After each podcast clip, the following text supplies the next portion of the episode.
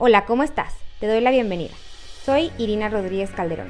Durante este podcast vamos a ir platicando acerca de cómo tener un desarrollo integral del ser humano, desde el área prenatal hasta el adulto mayor.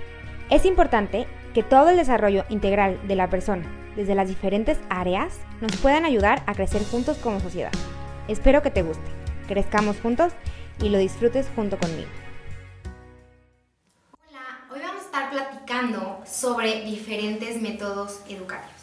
La vez pasada hablamos sobre cómo la educación ayudaba mucho a que los niños fueran adaptando una vida normal o a la vida cotidiana que tienen y si estos eh, o estas escuelas estamos realmente ayudando a que los niños trabajen en equipo, puedan darse cuenta que el otro necesita, que hay una parte humana. Entonces vamos a hablar esta vez de dos corrientes pedagógicas en las que se ven muy fuertemente en México. Una es la corriente tradicional. Antes que nada, yo creo que es súper importante hablar de cuándo empieza esta corriente pedagógica y de qué se trata, porque muchas veces hablamos de escuelas tradicionales y ni siquiera eh, sabemos bien cuáles son las bases o de qué trata. Y sí me ha pasado mucho, y sobre todo, bueno, con el video pasado me, me han estado preguntando, qué es, por ejemplo, la segunda que vamos a hablar, el constructivista. Entonces, pues bueno, muchas veces nos referimos a una escuela tradicional fuera de lo que conocemos. Así es, más bien, lo normal que conocemos, ¿no? Una escuela en la que van los niños, trabajan en sus bancas, está el maestro enfrente. Sin embargo, yo creo que es muy importante hablar de cuándo sale esta corriente y para qué es creada.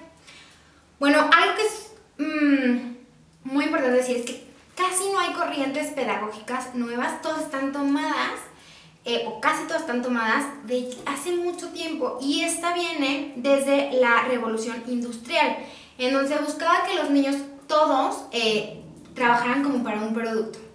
Y yo creo que es muy interesante porque cuando hablamos de método tradicional, muchos memes o fotos en las que salen los niños como con un cuadrado, ¿no? Que tienen una, una forma diferente y se van como haciendo de una manera en la que queremos que sean. Y efectivamente, pues para eso se trataba el, o sea, la pedagogía eh, tradicional, que era buscar que los niños al final trabajaran en una fábrica, trabajaran en toda parte, o sea, en esta parte industrial, y que fueran formando un producto. Obviamente, para que llegáramos a esto, o para que se pudiera lograr el resultado final de, los, de las fábricas o de la parte industrial, necesitábamos tener o necesitaban tener personas que hicieran una tarea mmm, continua. Lo que me refiero es que, como lo vemos en las fábricas de zapatos, por ejemplo, ¿no? Si están haciendo suajes, que corten el molde y no están intentando innovar o proponer ideas nuevas, están haciendo una tarea muy continua en la que el resultado generalmente siempre es el mismo. Y si hay una persona que dirige pero no es que esté tomando la opinión de todos, a lo mejor tendrá alguien que diseña, etc. Entonces, eh, cuando vemos estos métodos, yo creo que a la hora que vemos el o cómo se vivía o para qué se vivía y buscamos y vemos imágenes de una fábrica, cómo trabajan para hacer los zapatos. Y luego vemos las escuelas, yo creo que es algo muy común. Algo que es súper importante aquí es ningún trabajo quiero decir que sea malo, sin embargo, Creo que algo muy importante que hoy en día podemos desarrollar es que todas las personas que trabajamos en algo industrial tengamos nuestro propio criterio sin buscar un resultado final para la empresa. ¿Qué quiere decir? Bueno, pues que a lo mejor estoy haciendo los suajes y puede estar perfecto, pero puedo desarrollar un criterio para decir si esto me gusta, si esto no me gusta en mi vida personal, ¿no? Puedo seguir pensando qué voy a hacer después de ir, qué, qué decisiones voy a tomar. Y esto, la escuela tradicional, eh, va muy a la, va muy a la par, ¿no? Por ejemplo, en esta escuela tradicional es donde vemos las imágenes donde están los alumnos sentados, el sujeto principal de la educación es el maestro, el maestro prepara los contenidos, prepara qué se va a decir, pone el pizarrón y no hay manera o no, no está tan abierto a que los alumnos cuestionen. Hoy en día vemos un poquito más de apertura, sin embargo, sí seguimos viendo muchas veces que los maestros nos enojamos cuando alguien nos cuestiona o alguien nos dice que estamos mal o algún alumno tiene una información diferente y la cuestiona o la pone como en duda. Entonces yo creo que ahí primero que nada tenemos que ver eh, cómo, es esta, cómo, es esta, cómo es este método y ver qué es lo que pasa. El, maestro principal, digo, perdón, el sujeto principal de la educación es el maestro, lleva los conocimientos y el niño simplemente se encarga de absorberlos y repetir. ¿Por qué repetir? Porque evidentemente en base a la repetición se va formando eh, una memoria y esto lo puede poner. Lo que vemos muy seguido y algo que creo que es muy fácil para todos es la manera en la que nos aprendemos las tablas de multiplicar. Las repetimos tantas veces que ya es eh, sistemático cuando contestamos una respuesta y a veces ni siquiera entendemos por qué salió ese resultado. Y es algo muy fácil, este, que los niños muchas veces no entienden y muchas veces nosotros como adultos tampoco, porque nos han enseñado de una manera en donde esto es y tanto. Dos por dos son cuatro y no vemos que cómo o por qué sale este resultado. La otra eh, de sobre estas escuelas es que generalmente hay muchas tareas. La tarea es súper importante porque ayuda a fomentar el proceso de repetición. Vemos estas tareas en donde el niño se lleva para repetir las tablas de multiplicar o en muchas oraciones encontrar el sujeto y el predicado y así vamos viendo cómo es la dificultad, pero es una tarea que ya vio en la escuela y que tiene que repetir en casa. Y después, al final, vemos también esta parte donde se evalúa cómo está hecha la tarea, si están bien o están mal. No hay como una o tanta retroalimentación de que hay que mejorar, simplemente vamos evaluando el resultado. Y la educación tradicional así es como se maneja. Es muy importante ver cuál es la calificación final del niño.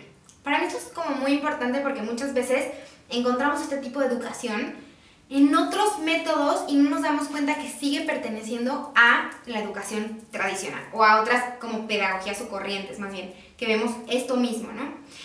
Eh, es una, un modelo pedagógico que implica mucho disciplina, este, porque es como estar repitiendo muchas veces lo que pasa. Y pues bueno, es muy, muy importante el como la parte final. Más que el proceso de cómo va aprendiendo el niño, si lo está entendiendo de cierta manera, es qué es lo que pasa al final.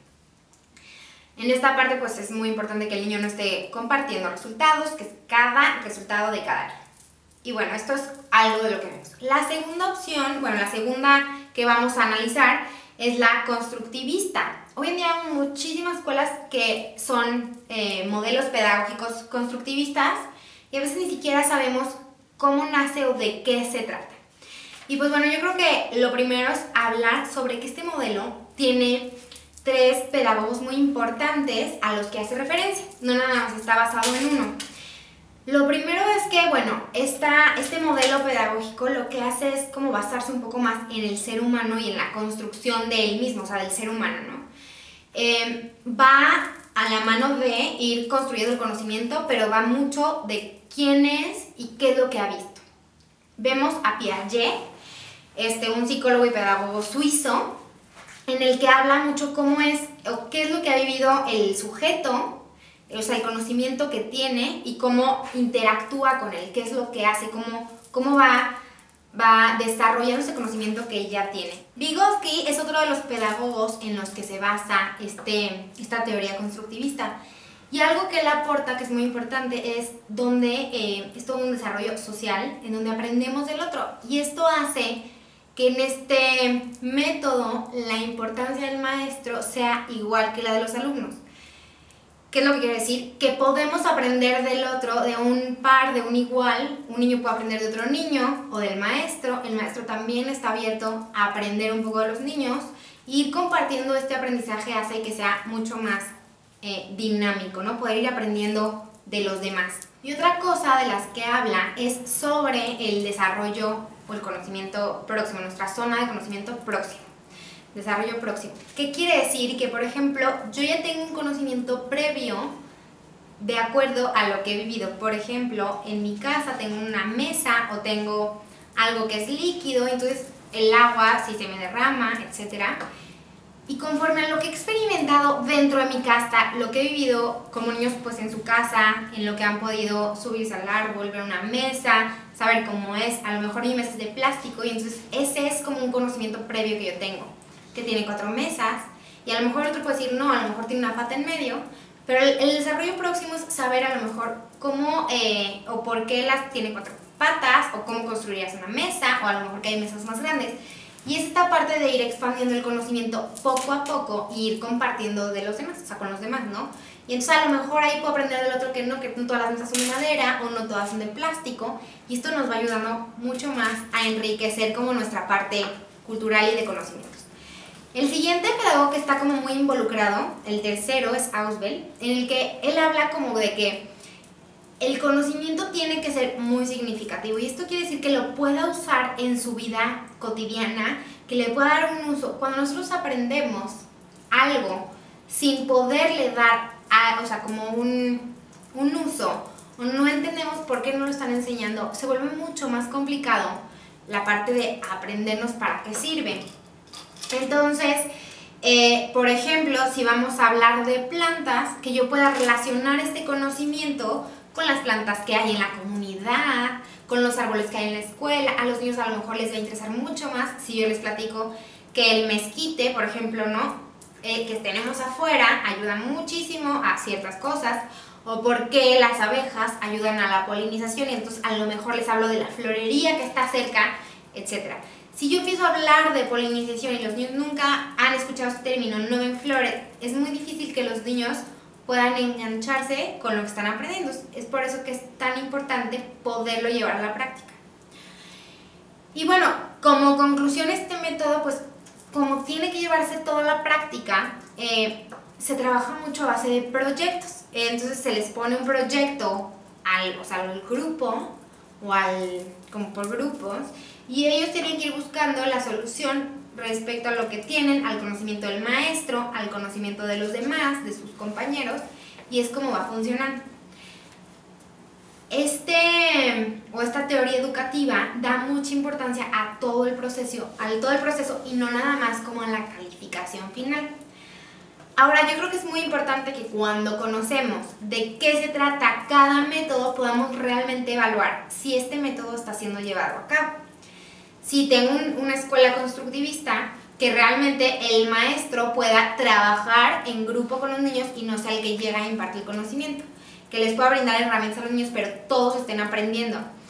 Que realmente el proceso sea tan importante como eh, a lo mejor la parte final, que disfruten el aprendizaje y no nada más estemos buscando una calificación eh, final o de mediados de semestre, etcétera, para que el niño vaya bien. Yo creo que es muy importante teniendo un método, ver si realmente este método está funcionando como debería ser. Y pues bueno, hablamos hoy de estos dos métodos, pero vamos a hablar de otros métodos alternativos en nuestro siguiente tema para que ustedes conozcan mucho más mucho más métodos y cómo funcionan para que ustedes como papás puedan evaluar cuál es el que les conviene o les gusta más para sus hijos. Espero que les haya gustado y también nos pueden dejar ahí comentarios de este cómo ven, cómo lo viven, qué creen que le hace falta al método o cómo ustedes lo han sentido en cuanto a si lo tienen o no lo tienen. Y pues bueno, también tenemos algunas asesorías en la página de Irina Rodríguez Calderón. Y bueno, aquí les estará apareciendo la liga. Y bueno, pues ya cualquier cosa, también estamos para poder resolver algunas dudas. Si tienes alguna duda, comentario o algún tema que te interese, me puedes contactar en mi sitio web. Estoy como irinarodríguezcalderón.com o en las diferentes redes sociales como Facebook, Instagram, TikTok, YouTube, Spotify, como Irina Rodríguez Calderón. Recuerda que somos una comunidad y estamos aquí para crecer todos juntos. Sin miedo y con fuerza, haz lo que amas y ama lo que eres, que nadie te detenga y